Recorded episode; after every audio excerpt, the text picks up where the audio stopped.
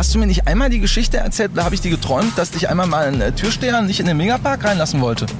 Äh, ja, das hat's mal gegeben, aber der Türsteher hatte die, die strikte Anweisung, äh, niemanden reinzulassen, weil sich, wie heißt es noch, die äh, Uschi? Das Ah, Heidi Klum? Heidi Klum, ja. Die stand mit dem Bulli im Megapark-Eingang und alle sagen, niemand darf jetzt äh, hier rein. Und ich habe aber gesagt, ich bin aber hier Soy und Kantante, ich bin in 10 Minuten dran, hat ihn nicht interessiert, hat er mir glaub ich, mal irgendwie eine, eine geschallert und dann kam aber Willi Herren angerannt. Da bist du bescheuert, das ist der König von Mallorca, das ist der Mickey Krause. Der allerletzte Podcast mit Daniel Danger. Tag, Hola, Kittal. Mir geht's gut, ja. Ich versuche jetzt hier nur irgendwie einen Parkplatz zu finden. Und das ist hier eine Katastrophe. Und deshalb drehen wir mal eine Ehrenrunde. Vielleicht haben wir Glück und ansonsten fahren wir ein bisschen raus in Richtung Ballermann 13, 14. Da gibt's bestimmt was. Du hast den Treffpunkt ausgesucht. Wir treffen uns hier für alle, die es vielleicht schon mal gehört haben oder auch nicht, am Aquarium. Am Palmer Aquarium, genau. Wir sind hier auf Höhe Ballermann 13. Und wer nicht weiß, worüber wir reden, wir sind auf Mallorca, morgens Elmex, abends Arenal. Du gehörst eigentlich schon zum Inselinventar, oder? Ja, ich bin der neue Jürgen Drews, habe ich gehört. Und ich rock jetzt hier die Bude seit 25 Jahren und bin gestern wieder in der Showarena aufgetreten. Show Arena im Megapark. Und währenddessen parkt Mickey hier tatsächlich stilecht rückwärts ein. Ja. so, da sind wir. Wir steigen erstmal aus. Wir steigen erstmal aus.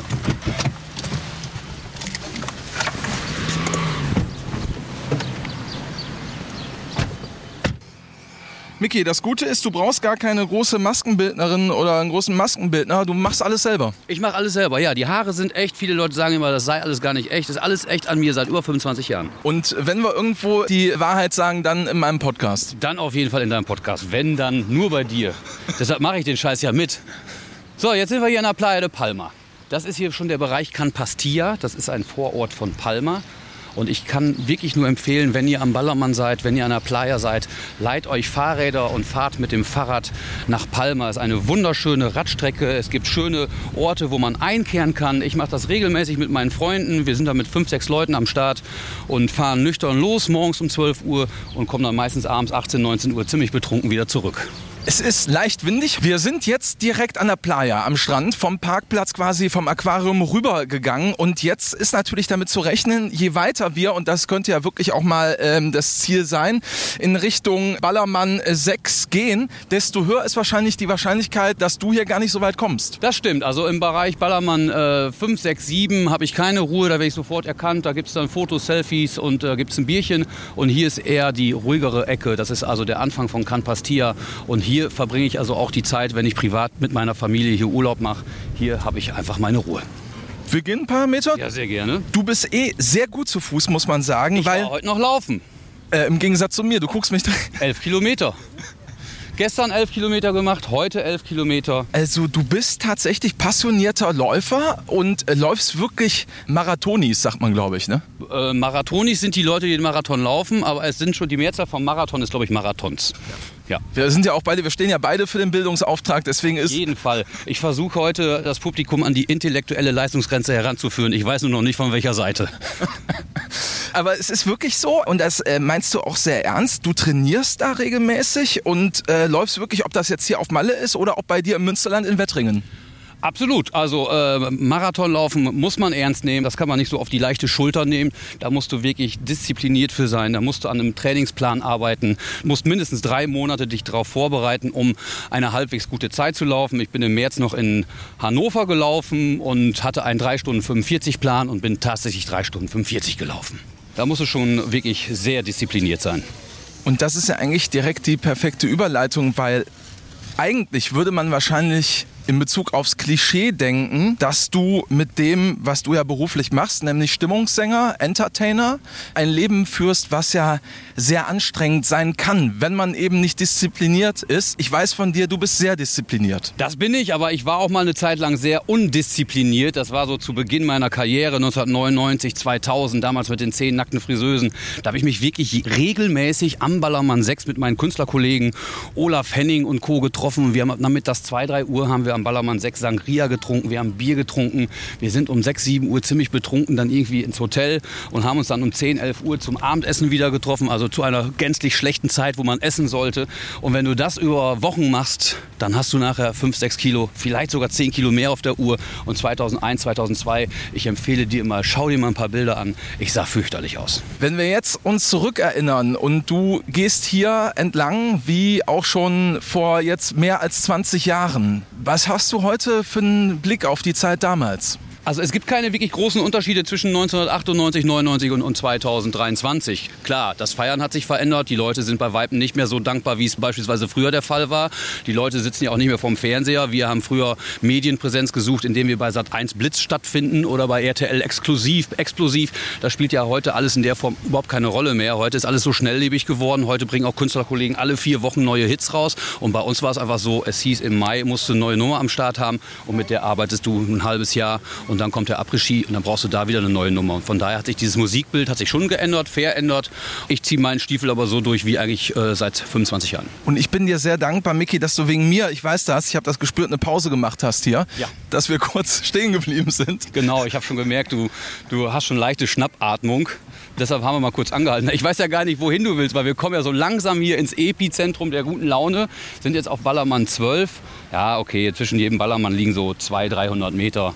Also ein bisschen müssen wir noch. Aber ich war ja heute schon am Ballermann 6 das ist natürlich das, was die Menschen auch interessiert. Hier Epizentrum, wie du sagst, da trittst du natürlich auch auf im Megapark. Ja. Es war ja kurzzeitig mal gar nicht so klar, dass du dieses Jahr hier auftreten würdest. Genau, es gab im letzten Jahr Diskrepanzen, so nennt man das, glaube ich, zwischen dem Megapark und mir. Äh, das waren sehr, sehr viele Missverständnisse, die zusammenkamen, bis dann der Megapark dann erstmal meinte, er müsse sich von mir trennen, die Zusammenarbeit beenden. Aber im Januar haben wir uns dann einfach nochmal zusammengesetzt und beide festgestellt, dass ich nicht ohne ohne den Megapark kann. Und der Megapark kann nicht ohne mich. Und da haben wir gesagt, eigentlich wie so eine Ehe, es gibt Ehen, die funktionieren, dann gibt es Ehen, die funktionieren nicht, die scheitern dann, aber es gibt Ehen, an denen man arbeiten kann. Und wir sind wie eine Ehe und wir haben daran gearbeitet. Und momentan funktioniert diese Ehe ganz gut. Wie würdest du das Jahr 2023 jetzt beschreiben aktuell? Du bist ja schon seit April, glaube ich, wieder auf der Bühne, ne? Ja, ich bin äh, seit, seit 8., 9. April wieder auf der Bühne. Jedes Mal, wenn ich im Megapark entweder oben oder unten bin, ist es wirklich rappelvoll bis auf den letzten Platz. Es gibt jedes Mal einen Einlassstopp. Das wundert mich sehr. Ich frage mich immer, wo kommen diese ganzen Leute alle her? Tagsüber sieht man natürlich schon, dass viel los ist. Heute ist äh, Mittwoch, also für einen Mittwoch ist das schon sehr gut besucht hier. Es ist ähnlich wie letztes Jahr, aber es ist nicht so wie wie 2019. Ich habe den Eindruck, 2019 war es insgesamt ein bisschen ruhiger und die Leute haben immer noch Nachholbedarf. Jetzt habe ich den Eindruck, dass du in all den Jahren immer schon eine sehr große Bekanntheit, auch deutschlandweit, mindestens mal hattest, weil du ja auch in Österreich äh, auftrittst, unter anderem auch noch. Österreich, Polen, Bitte nimm dir die Zeit. Schweden, überall, wo man mich sehen will. Aber äh, täuscht der Eindruck oder hat es dann wirklich, was ja eigentlich auch wiederum überraschend war vielleicht, in der Corona-Zeit, die ja nicht einfach war für alle Künstler ja, und alle Künstlerinnen, bei dir nochmal einen Aufwind gegeben? Auf jeden Fall, weil ich medial auch präsent war in der Zeit. Ich war ja unter anderem bei Let's Dance und wenn du bei Let's Dance bist, ist es für mich mit das erfolgreichste Format, was wir in Deutschland haben. Zu unserer Zeit hatten vier bis fünf Millionen Leute jeden Freitag diese Sendung geguckt und die haben nicht die Sendung geguckt, weil Rurik Gislason dabei war, sondern weil ich getanzt habe habe, zusammen mit Jan Hofer. Äh, wir sind übrigens Freunde fürs Leben geworden. Das, also dazu tragen solche Shows bei, dass man Freunde noch findet in, im hohen Alter. Also ich meine jetzt äh, Jan. Der Nachrichtensprecher, das müssen wir nochmal einschieben. Genau, der jetzt bei RTL direkt äh, der Nachrichtensprecher ist. Hast du ihm dazu geraten, oder? Ich habe die Verträge gemacht, ja. Gut, er hätte tatsächlich, er war ja lange Zeit bei der ARD, Chef Tagesschausprecher. Da muss man mal überlegen. Ne? Also äh, müssen wir jetzt für ihn sprechen. Warum tut man sich dann äh, das nochmal an? Aber ich glaube, er hat Spaß. A, er hat Spaß und B, wenn dir irgendein Sender nochmal einen Koffer voller Geld da irgendwo hinstellt, dann kann man das ja gerne mitnehmen. Das ist einem einfach so, als würde man noch so ein bisschen die Rente aufbessern. Aber ich glaube, im Vordergrund steht erstmal der Spaß und auch die Herausforderung, auch mit Anfang 70 nochmal ja, neue Dinge auszuprobieren. Und ich finde, er macht das sehr gut und ich kann nur hoffen, dass er es nicht mehr zu lange macht, sondern jetzt einfach auch dann irgendwann mal sein Rentendasein hier auf Mallorca genießt. Ja, und auch er hat dich wirklich hier schon häufiger besucht, habe ich bei Insta gesehen. Ja, also sowohl zu Hause bei mir äh, als auch im Megapark. Ein, zwei Mal waren wir schon gemeinsam im Megapark und irgendwann muss er auf die Bühne und dann singen. Jan Pillemann-Otze. Jan Pillmann-Hofer. Weiß er schon davon oder hört er es jetzt zum ersten Mal gerade? Äh, er weiß es nicht, aber irgendwie werde ich es ihm wohl mitteilen.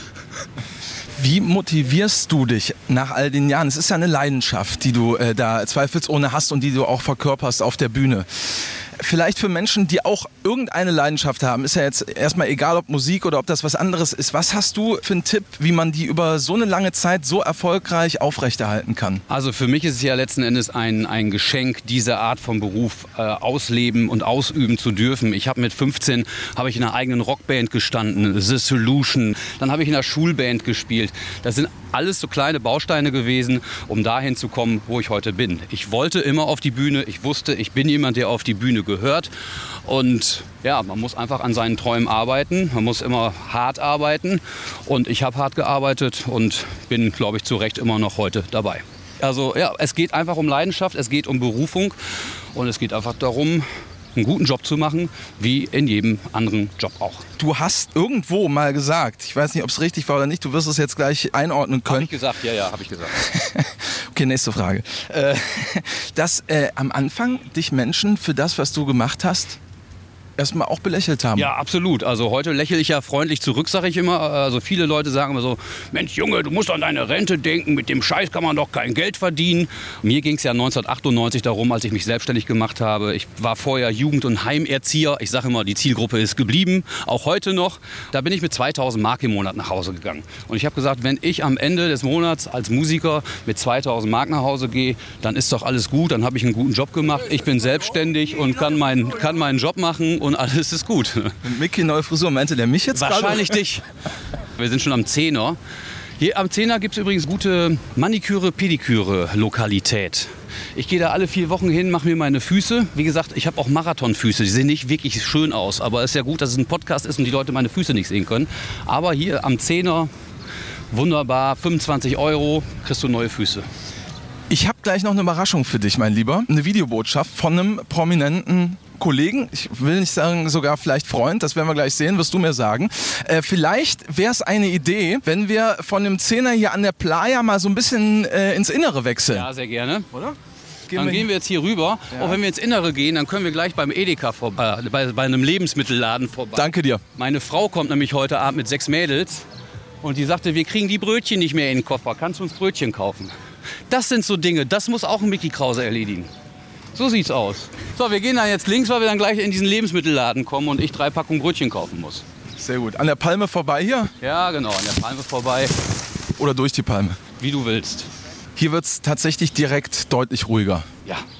Wir könnten auch theoretisch noch ein paar Meter jetzt Strand wieder laufen und dann wieder rechts, aber ich glaube, es geht hier nicht darum, wie schön es hier jetzt optisch aktuell ist, oder? Nein, das sieht ja hier eh keiner. Wir sind aber in einer Seitenstraße für alle, die, die sich gerade fragen, wo sind die beiden jetzt? 30 Sekunden für mich. Ein Selbstverständlich. Ich habe den noch nie live gesehen. Danke, Mann. Ich mich auch nicht. so soll es sein. Vielen Dank. Du bist der mit Vornamen? Der Niklas. Niklas, woher kommst du denn? Aus Bayern, aus Oberfranken. Ja? ja, genau. Wenn du gerade schon sagst, du hast ihn noch nie noch live nie gesehen. gesehen. Hast du ihn dir denn genauso vorgestellt und warum nicht? Ja, Mann, nicht ganz so rot im Gesicht, aber ansonsten top. Mega, ja. Du kennst Wieso ihn? noch nicht? Weil ich erst einmal auf Mallorca tatsächlich war. Warum? Auf, hier am Ballermann direkt. Warum? Wie kommt's? Warum? Weil ich ähm, einen durchgeknallten Freund kennengelernt habe letztes Jahr und der hat gesagt, ich muss hierher kommen. Ja, und dann bin ich aus meiner Schale gehüpft und ab zum Ballermann. Hast du denn vielleicht, Niklas, auch noch eine Frage, wenn du Mickey Krause schon mal vor dir hast? Wie, wie lange bist du noch auf Mallorca? Wie lange ich schon da Ja, bin? Seit ja. 25 Jahren. 25 Ja. Jahre. Was hat sich am meisten geändert seitdem? Eigentlich hat sich gar nicht so viel Gar nicht so verändert. viel? Also, nee, eigentlich nicht. Stark, ja. Also es ist wirklich so, die Leute sind hier, um zu feiern. Mal feiern sie ein bisschen freundlicher, mal sind sie ein bisschen respektloser, aber Ja, das ist ja. eigentlich jedes Jahr anders. Ich hatte auch schon 1999 irgendwelche Frauen, die mir ständig an meinem Arsch rumgefummelt haben. äh, das passiert heute nicht mehr so sehr. Also früher Ah, waren, glaube ich, die Leute ein bisschen hemmungsloser. Ja. Äh, war aber heute in Zeiten von äh, Handy, Facebook, Instagram diskreter, oder? und was es alles noch gibt, YouPorn, ach nee, YouTube, Entschuldigung, müssen die Leute natürlich aufpassen, was sie machen und was sie nicht machen. Okay, sehr interessant, ja. Krass. Dann einen schönen Urlaub. Ja, euch auch. Ich bin Wir weg. sehen uns. Ich muss Brötchen kaufen. Mach's gut. Mach's gut. Ciao, Niklas.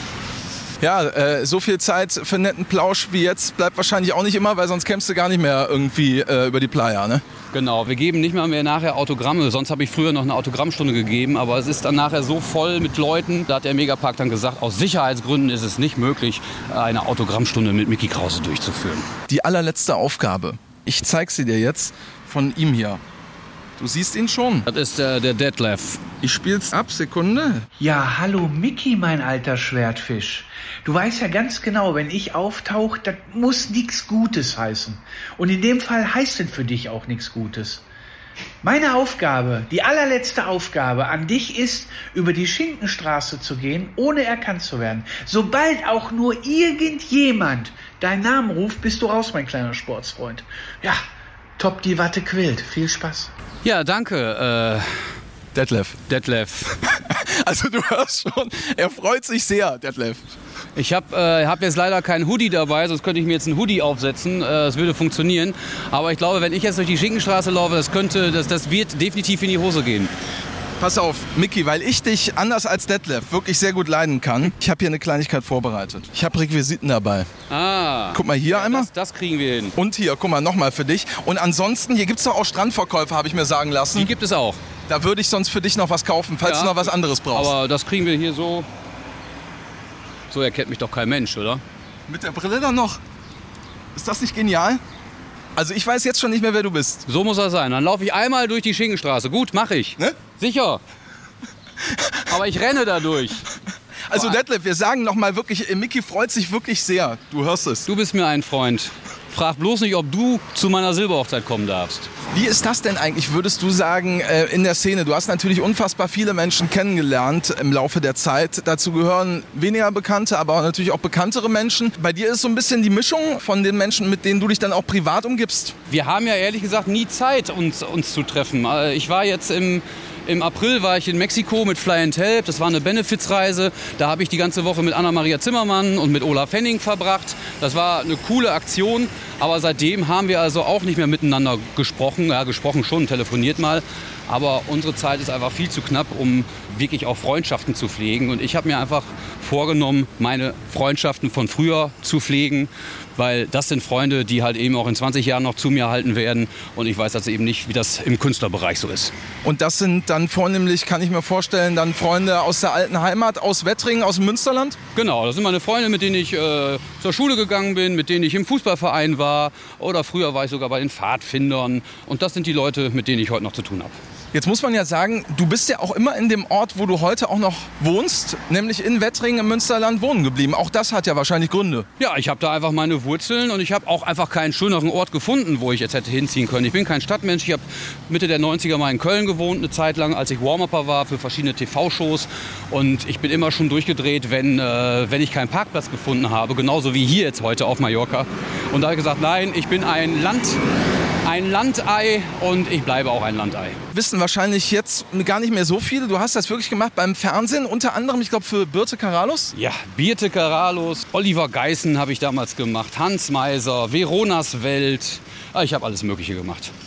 Und das auch freiwillig, müssen wir auch dazu sagen. Freiwillig und es wurde sogar noch gut bezahlt. Und da konnte man wirklich gut von leben, habe ich damals auch gesagt. So, wenn ich dann auch in der Woche noch als Warm-Upper arbeite und am Wochenende meine Jobs mache als Mickey Krause, da kann ich auf jeden Fall für meinen Lebensunterhalt sorgen. Und ja, das hat ganz gut funktioniert. Und ich glaube, auch da muss man sagen, eine ganz gute Schule, weil ich weiß zum Beispiel, ein Kollege Thorsten Schorn, der früher auch bei 1 Live war, jetzt bei WDR 2, der hat das jahrelang bei Günther ja auch gemacht, bei Wer wird Millionär. Und der hat mir mal erzählt, du lernst da auch wirklich schlagfertig zu sein. Ja, absolut. Also du musst ja dreimal am Tag drauf losquasseln und ähm, musst natürlich entsprechend auch vorbereitet sein. Also mir hat das immer gut gefallen. Ich konnte ja vor allen Dingen auch mal zwischendurch singen, weil die Leute da Bock drauf hatten. Und wenn Verona Feldbusch mal wieder, keine Ahnung, die falschen Schuhe anhatte oder das Kleid nicht so toll aussah, wie es eigentlich äh, ursprünglich für die Show geplant war, dann hatte ich natürlich 20 Minuten mehr auf der Uhr an Warm-up. Und das Problem war leider, dass ja, die Warm-ups bei Verona schon mal über eine Stunde dauerten. Das war schon äh, eine sehr, sehr harte Zeit. Aber ich habe dann irgendwann gesagt, so, äh, jetzt sucht euch mal einen anderen Warm-Upper oder ihr bezahlt einfach mehr Kohle. Und dann war ich, glaube ich, für die Verona Feldbusch-Produktion der bestbezahlte Warm-Upper aller Zeiten. ja, weil du einfach niemanden findest. Wir müssen jetzt auf die andere Seite. Ja. Da ist der Supermarkt. Ja. Du findest einfach niemanden, der über 60 Minuten ein Warm-up äh, macht. Weil es auch wirklich anstrengend ist und weil man was liefern muss und im besten Fall auch zwischendurch mal eine Pointe. Ja, das wäre gar nicht schlecht. Könnte ich sogar zum Teil heute noch einigen Warm-Upper empfehlen. Versuch doch einfach auch mal ein bisschen lustig zu sein und nicht nur irgendwelche Geschichten zu erzählen, die keiner hören will. Aber es ist bei dir wirklich, wenn man das jetzt alles hört, auch in der Masse, es ist wirklich, und das unterschätzen, glaube ich, viele, auch einfach knallharte Arbeit. Das ist knallharte Arbeit, ja, natürlich. Also es wird natürlich einfacher, je mehr Hits du hast, denn die Leute haben ja eine Erwartungshaltung und die kann ich erfüllen mit geh mal Bier holen, mit Schatzi schenk mir ein Foto, eine Woche wach, reiß die Hütte ab, äh, Jan Pillemann, Otze und und und. Das heißt, die Leute wissen ganz genau, was sie erwartet und das ist natürlich einfacher als jemand, der jetzt gerade vielleicht mal einen Sommerhit hat und dann die nächsten drei Jahre rumdümpelt. Der allerletzte Sponsor. Mein heutiger Podcast-Unterstützer ist Bakerman aus dem schönen Münsterland. Die machen überraschenderweise Backwaren. Und zwar Snacks to go, genauer gesagt.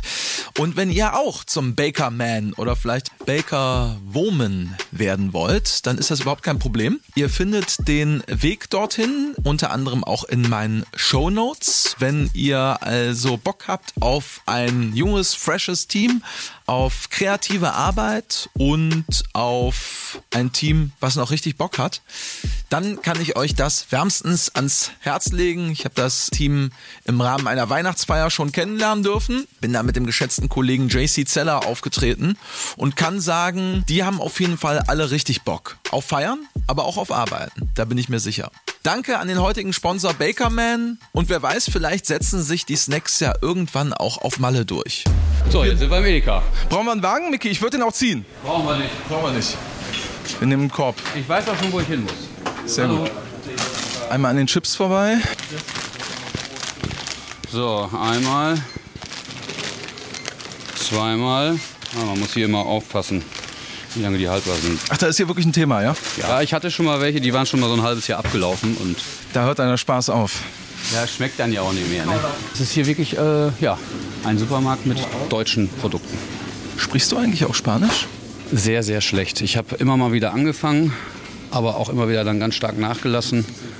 Aber ich habe mir vorgenommen, im März 2025, so weit plane ich schon, vier Wochen nach Barcelona zu gehen und dort werde ich wohnen und Spanisch lernen. Warum genau der Zeitpunkt? Ich darf es eigentlich noch gar nicht sagen, aber ich habe äh, entschieden, ab November 2024 mir eine sechsmonatige Auszeit zu gönnen. Und die beginnt am 10. November 2024 und endet am 30.04.2025. Hast du dir wohl überlegt? Sehe Das dir habe ich mir wohl überlegt, genau. Da ist das volle Programm Australien, Barcelona und äh, Irland und, und, und. Ich werde wieder in Kenia sein 2025. Ich werde mal ein bisschen Urlaub machen und ja, mir ein bisschen Ruhe antun. Das war eigentlich schon 2020 geplant, dann kam uns aber Corona dazwischen und deshalb habe ich das für 2024 entschieden. 5,50 Euro. Ich habe kleineres Geld im Moment. Ihn trotzdem testen? Nö. Du kannst, wenn, wenn du willst, Nein, eben alle nein, einmal nein, durch das das. Dann ist es nicht so langweilig. Also für alle, die sich fragen, es ging jetzt nicht um Corona, sondern um den 50-Euro-Schein. Genau, ja. Das ist hier keine Teststation. Teststation für 50-Euro-Scheine. Sind gerade immer im Lauf. Danke. Bis zum nächsten Mal. Ciao. Ich pack mal mit an hier. So. Den Kenia-Gedanken, den haben wir auf jeden Fall auch noch im Kopf, weil du da tatsächlich Schulen gebaut hast. Ich spreche in der Mehrzahl, weil es sind, glaube ich, schon mehrere. Es sind vier aktuell. Eine fünfte ist, glaube ich, schon fast äh, bezahlt. Und die wird dann auch in Kenia gebaut. Ich habe eine in Ruanda gebaut, zwei in Tansania, eine in Kenia. Die konnte ich ja dieses Jahr selber mit meiner Familie in der Gegend von Mombasa eröffnen. Und ich war so erholt da auch im Urlaub. Also Kenia ist wirklich ein ganz tolles Land, wo man mal gewesen sein sollte.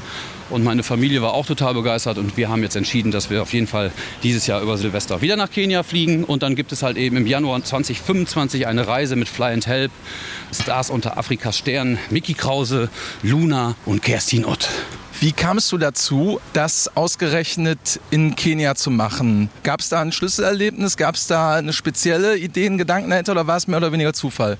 Das war mehr oder weniger Zufall. Fly and Help investiert ja in die Bildung von Kindern und Jugendlichen und baut, baut Schulen in Entwicklungsländern.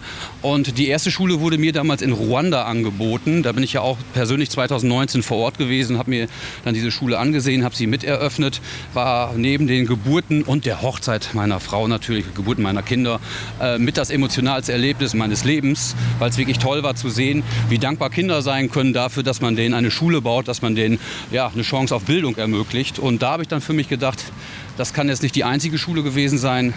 Und dann folgten halt eben zwei weitere in Tansania und Kenia. Und ich bekomme halt eben immer vom Fly and Help ein Angebot. Hier steht die Schule, da könnte was gebaut werden. Und wenn ich ehrlich bin, habe ich auch einfach mal gedacht, Tansania und Ruanda ist schon eine kleine Weltreise. Also als ich nach Ruanda geflogen bin, war ich glaube ich irgendwie 18 Stunden unterwegs. Und Kenia ist dann doch einfach leichter zu erreichen. Das sind 10 Stunden Direktflug ab Frankfurt. Und du kannst das Ganze natürlich auch noch mit Urlaub verbinden, weil du einfach den Indischen Ozean vor der Tür hast. Und wenn du Safari machen willst, machst das auch.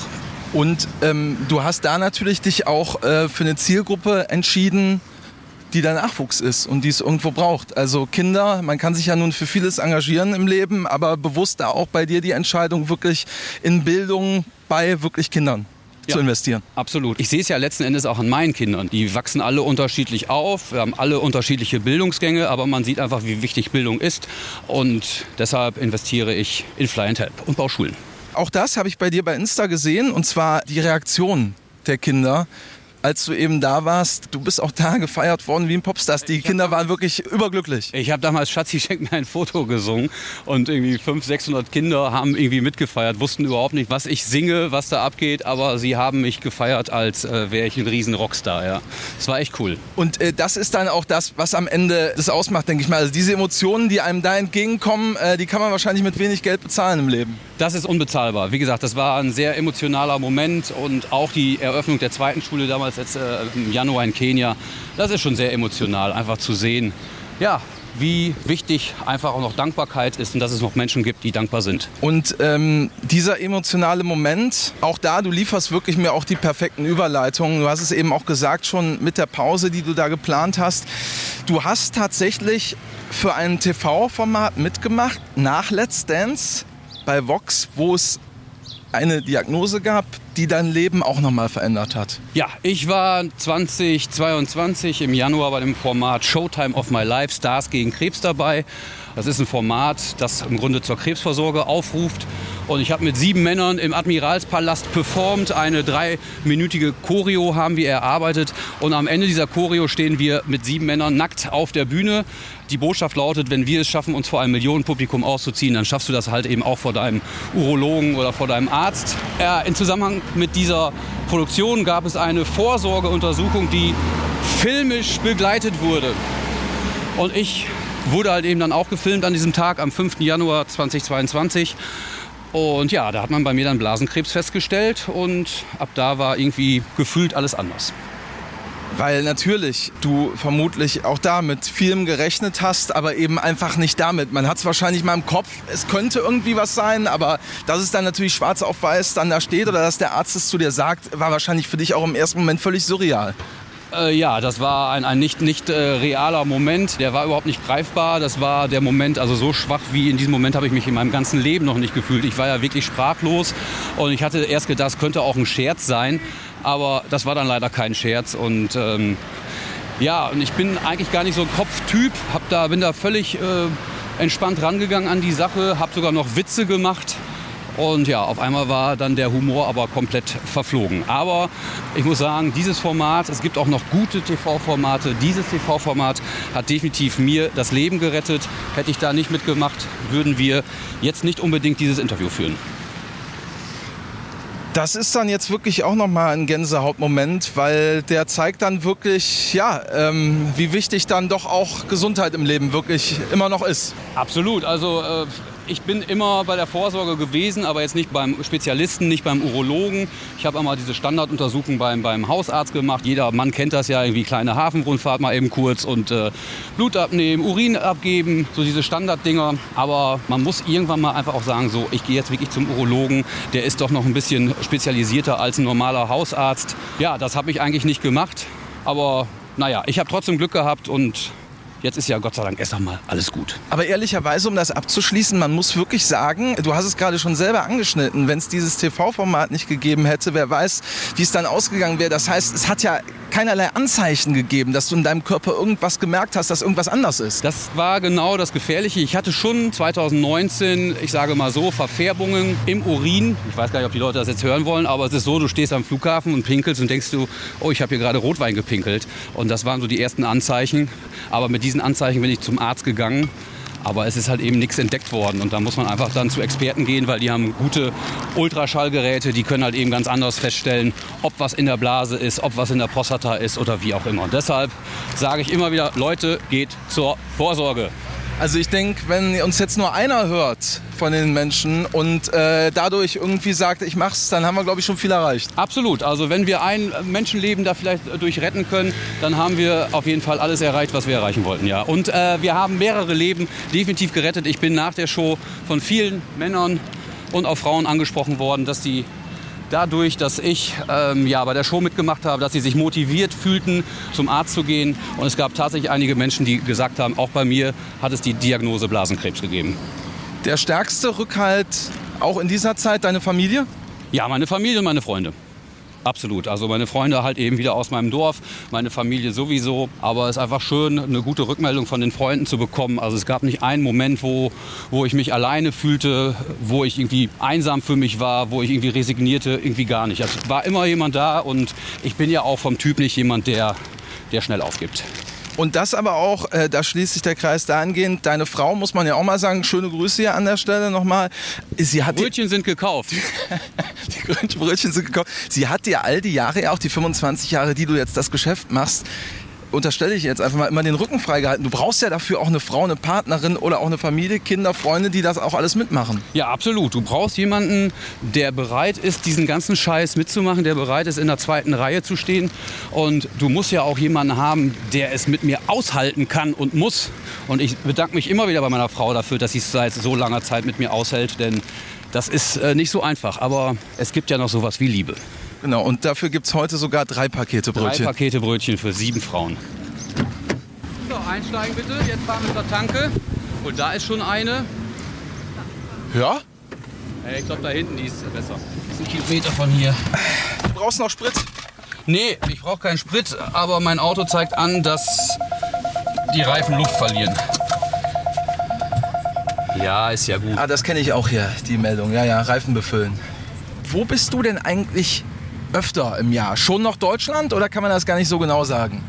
Ja, doch, ich bin häufiger in Deutschland. Also meistens ist es ja so, ich fliege hier dienstags hin, mache den Auftritt in der Showarena und fliege dann mittwochs wieder zurück oder habe Folgeauftritte in Deutschland oder wo auch immer. Aber die meiste Zeit bin ich immer noch in Deutschland. Die Flüge hin und her, das ist irgendwann wahrscheinlich auch Gewöhnungssache. Ja, aber es nervt trotzdem, äh, jede Woche im Flieger zu sitzen. Ganz schlimm, wenn du mit diesen Billig-Airlines fliegst, äh, die aus Irland kommen. Also da gibt es ja mittlerweile gar keinen Service mehr. Also selbst die Stühle, da sind glaube ich die Stühle der Kinder in den äh, Schulen äh, noch gemütlicher. Es nervt wirklich. Und ich fliege ja immer ab Münster und da ist das Flugangebot auch sehr begrenzt. Dafür habe ich natürlich nicht den Stress wie ihr zum Beispiel in Köln, wenn man da durch die Sicherheitskontrolle will, dass man da mal zwei, drei Stunden warten muss. Ne? Oder ist das momentan nicht der, der Fall? Heute waren es tatsächlich, ich bin ja heute hingeflogen, eine gute halbe Stunde. Ah ja, okay. In Münster sind es vier Minuten.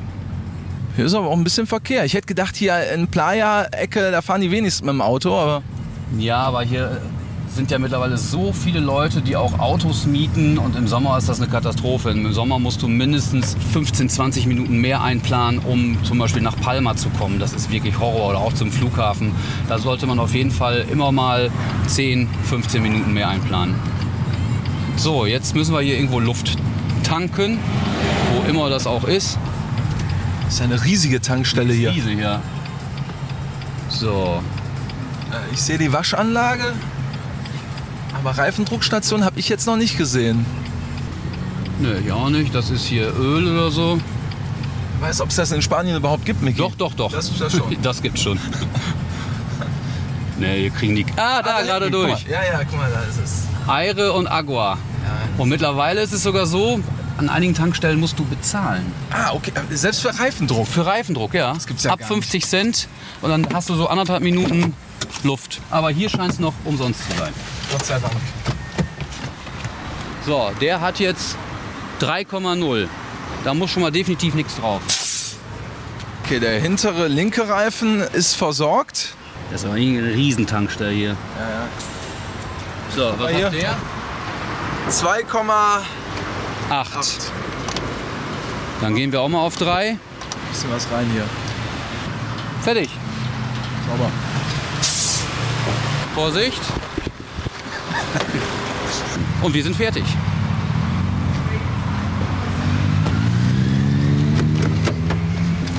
Aber das ist ja wirklich so und ähm, das unterscheidet dich dann vielleicht auch von einigen anderen. Ansonsten kann man ja den Eindruck gewinnen, dass sozusagen ja, Menschen, die auf der Bühne stehen am Ballermann, sich auch verlieren können in dem, was sie da machen. Auch das gibt es tatsächlich. Wenn du nicht diszipliniert bist, wir haben am Anfang darüber gesprochen, oder eben äh, vielleicht das Ganze auch nicht so professionell angehst wie im Prinzip du. Ja. Viele kommen ja aus irgendwelchen äh, TV-Formaten, ob das jetzt der Dschungel war, ob das jetzt der Bachelor war oder irgendein Bachelor in Paradise oder Musikantenstadel. Ach nee, das war was anderes. Dann hast du natürlich das Problem, dass du erstmal von den Leuten getragen wirst, weil du halt eben medial interessant bist. Aber dauerhaft, glaube ich, wird das ein bisschen schwierig, hier als Künstler zu überzeugen. Und ich sehe auch diese Leute auch nicht als Künstler. Ich sehe sie entweder als Performer oder als Entertainer, aber nicht als Musiker. Musiker, muss man sagen, bist du jetzt wahrscheinlich dann, nachdem Jürgen jetzt zurückgetreten ist, wirklich noch der einzig Verbliebene, oder?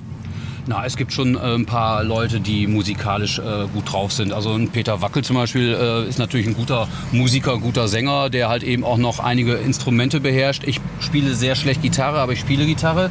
Drei Griffe kriege ich hin, also damit singe ich 47 U2-Songs. Ähm, ja. Hab Von denen du im Übrigen auch großer Fan bist. Ja, und du wirst es nicht glauben. Letzte Woche war ich ja noch bei Coldplay in Barcelona. Es war sehr gut, aber jetzt freue ich mich noch mehr auf U2 in Las Vegas im Dezember. Auch da gibt es schlimmere Schicksale, das erleben zu dürfen? Das glaube ich auch, ja. Und die Tickets waren spottbillig, 500 Dollar die Karte. ja, also das ist auch vielleicht eine Botschaft, auch Mickey Krause kommt nicht überall umsonst rein. Ich habe mich noch nie bemüht. Ich heiße ja nicht Oliver Pocher, der es immer wieder versucht. Aber nein, nein, also äh, ich habe bis jetzt immer bezahlt. Ehrenwert auf jeden Fall. Und äh, das ist das Schöne für alle, die, die sich immer noch äh, Sorgen machen. Ich glaube, du kannst es dir auch leisten. Ich kann es mir leisten, ja. Also ich bin aus dem Gröbsten raus äh, und äh, ich muss auch jetzt nur noch 14 Jahre arbeiten. Dann kriege ich ja eh meinen Rentenbescheid. 2037 und alles ist gut. So, müssen wir jetzt noch in die Schinkenstraße? Das ist das Einzige, Miki. Ich würde es dir so gerne ersparen, aber der Detlef, der hat sich da reingeritten. Das ist das äh, grande Finale, wie man hier so schön sagt, oder? Ja, okay. Dann müssen wir überlegen, wo wir parken. Ah, ich weiß schon, wo wir parken. Und ähm, das Gute ist aber, ich glaube, was er vielleicht mitgedacht hat, wobei ich weiß nicht, ob Detlef so weit gedacht hat, aber ich könnte mir vorstellen, dass wir das, wenn wir das aus einer schönen Perspektive filmen, schönes Material für Social Media ist. Mickey Krause durch die Schinkenstraße und er wird nicht erkannt. ja, toll. Ich habe tolle Ideen. Hätte von mir kommen können. Ich musste das doch irgendwie schön schwätzen jetzt. Ja, ja, ja. Oh, jetzt krieg ich einen Anruf. Ja. Ah, gehen wir mal später ran. Wir lassen klingeln. Aber hier ziehen wirklich dunkle Wolken ja, auf. Ne? Ja, ja. was machst du denn sonst eigentlich dann äh, privat so? Außer, also ich meine, ein bisschen joggen gehst du noch, ein bisschen laufen, Freunden treffen? Mit Freunden treffen, Konzerte besuchen. Also wie gesagt, jetzt war ich bei Coldplay. Nächste Woche fahre ich mit meiner Frau zu Peter Gabriel nach Amsterdam. Dann bin ich am 22. Juni in Lingen bei Sting. Also es wird nicht langweilig, du siehst, also ich bin immer noch interessiert daran, was auch andere Musiker machen. Ich kann mich natürlich jetzt nicht mit denen, die ich gerade genannt habe, messen, aber ich glaube, deren Leidenschaft ist keine andere als meine. Von daher, auch die wollen im hohen Alter noch das Publikum begeistern. Und ja, ich bin viel zu Hause. Mit der Familie verbringe ich meine Zeit. Mein Sohn spielt, wie gesagt, Fußball. Da bin ich dann auch gerne mal samstags morgens, wenn ich nicht zu spät vom Auftritt nach Hause gekommen bin, ja, beim Fußball dann dabei. Dann habe ich noch drei Mädels zu Hause. Die eine muss dahin gefahren werden, dann spiele ich Taxi. Dann bin ich der ganz normale Familienvater. Ansonsten gehe ich auch gerne mal essen. Und ja, meine Zeit lässt auf der anderen Seite natürlich auch nicht zu, dass man irgendwie permanent unterwegs ist. Ähm, das ist leider so, dass ich auch sehr viel zu tun habe. Termine in Deutschland und auf Mallorca. Sind deine Kinder in dem Alter, dass die es richtig cool finden, was Papa macht, oder eher geht so cool finden? Meine Kinder finden das cool, was ich mache. Also da hat es irgendwie nie Diskussion gegeben. Denen war auch nie irgendwie was peinlich. Bei Let's Dance waren sie sogar richtig stolz darauf, dass ich es bis in Show Nummer 6 geschafft habe. Nee, also da sind wir wirklich, äh, da sind die Mädels ganz entspannt. Und meinem Sohn ist es eigentlich völlig egal. Ich unterstelle mal, deiner Frau geht's ähnlich. Meine Frau ist ja Gott sei Dank mit groß geworden. Wir haben uns 1991 kennengelernt und 1992 habe ich angefangen, semi-professionell Musik zu machen mit Amaretto, der heute noch meine Songs schreibt, oder auch mit einem Atze Schröder, den ich halt eben seit vielen, vielen Jahren kenne. Wir haben zusammen Musik gemacht und es hat sich einfach immer wieder über Jahre weiterentwickelt und von daher muss ich meiner Frau auch nie irgendwie erklären, was mache ich denn da jetzt gerade? Ja, jetzt ist die Frage natürlich ein Stück weit hinten raus. Wir haben es einmal schon beruflicher Natur gefragt, aber äh, privat, wenn wir dich da fragen, was du dir da noch wünschst, ich vermute mal, es wird in allererster Linie Gesundheit sein. Ja, die Gesundheit spielt mittlerweile eine so große Rolle. Hätte ich auch nicht gedacht. Also es geht einfach darum, gesund zu bleiben und weiterhin gute Laune zu haben. Aber ich äh, habe heute auch noch mal mitbekommen, die hast du auf jeden Fall. Die gute Laune habe ich immer noch, ja. Also es gibt doch niemanden, der mir jetzt die Laune vermiesen kann. Selbst nicht die Polizei, die gerade neben uns ist. Entspannt. Nee. Ach, die. Die können mich doch mal. Guck mal, jetzt ist hier heute eine Filmproduktion.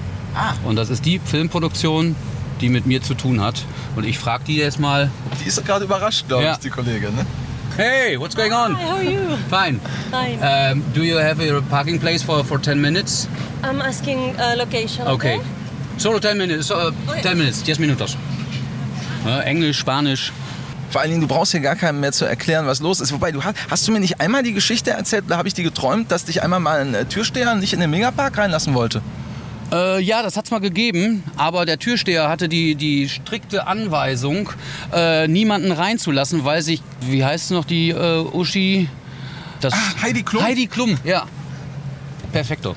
Äh, genau, die stand mit dem Bulli im Megapark-Eingang und alle sagen, niemand darf jetzt äh, hier rein. Und ich habe aber gesagt, ich bin aber hier Soy und Kantante, ich bin in 10 Minuten dran, hat ihn nicht interessiert, hat er mir gleich mal irgendwie eine, eine geschallert und dann kam aber Willi Herren angerannt, sagt, bist du bescheuert, das ist der König von Mallorca, das ist der Mickey Krause. Der sprach natürlich kein Wort Deutsch, bis dann halt eben Gott sei Dank einer der Geschäftsführer kam und dann, dann ging's wieder. So, wir steigen jetzt schnell aus und machen dann diese Aktion So. und äh, kämpfen uns durch. Ich nehme deine Perücke mit. Ja. Das ist ja auch wirklich Mickey Krause zum ersten Mal mit Perücke dann heute. Ja, also wenn ihr von mir verlangt, dass ich eine Perücke aufsetzen muss, dann mache ich das. ne? Aber wo drehen die denn hier schon wieder? Das ist ein Film, bei dem ich ja mitspiele.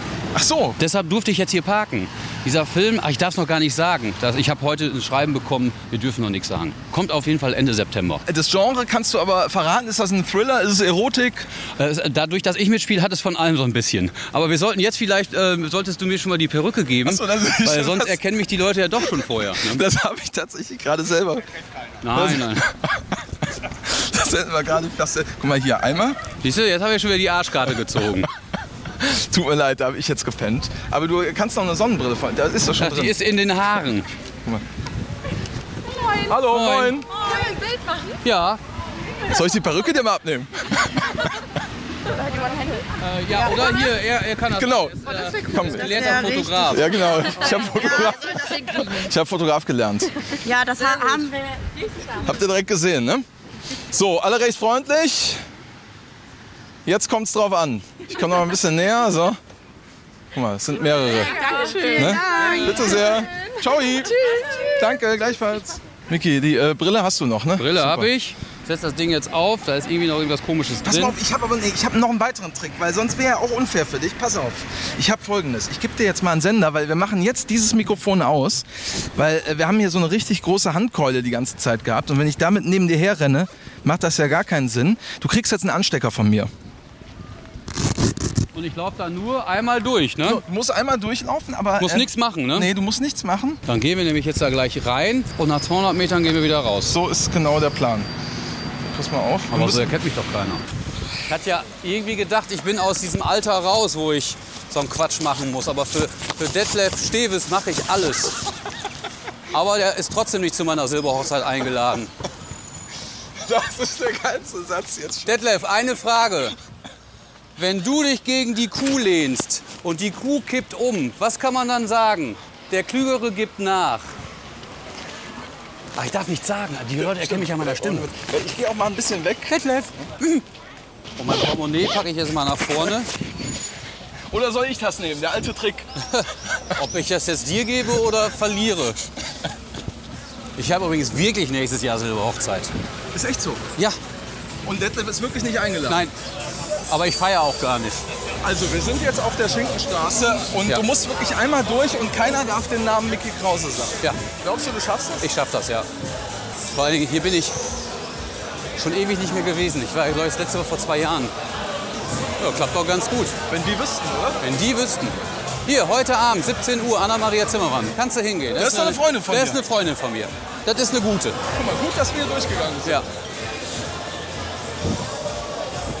Ich glaube, der gewinnt das wirklich. Detlef, hättest du nicht gedacht, ne? Ah, der Kollege ist auch schon seit gestern dran hier rechts, ne? Ja. Schon mal vor. Der verarbeitet gerade seine Geburt. So, ich hab's geschafft.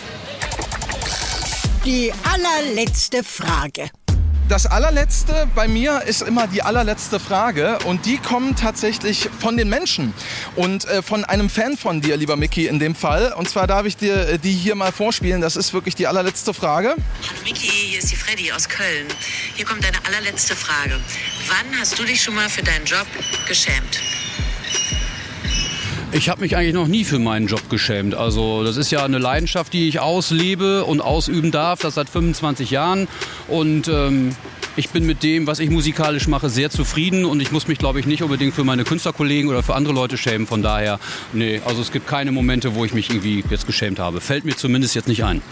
Und wenn ich es einem glaube, und das kann ich äh, zum Schluss wirklich sagen, dann bist du das wirklich ein sehr authentischer, ehrlicher und vor allen Dingen netter Künstler mit Bodenhaftung. Das hat man nicht alle Tage. Dankeschön. Ich sag auch danke. Ich sage mal, Arschlöcher gibt's genug, da muss ich ja nicht noch dazugehören. Damit hast du mich dann auch nochmal angespielt zum Schluss. Nein, ich meine, oh, Daniel, du weißt doch, wenn wir, äh, eigentlich müssten wir ja heiraten, aber wir sind ja beide glücklich verheiratet, also ich zumindest. Für dich kann ich ja nicht sprechen. Das war der allerletzte Podcast mit Daniel Danger. Bis zum nächsten Mal.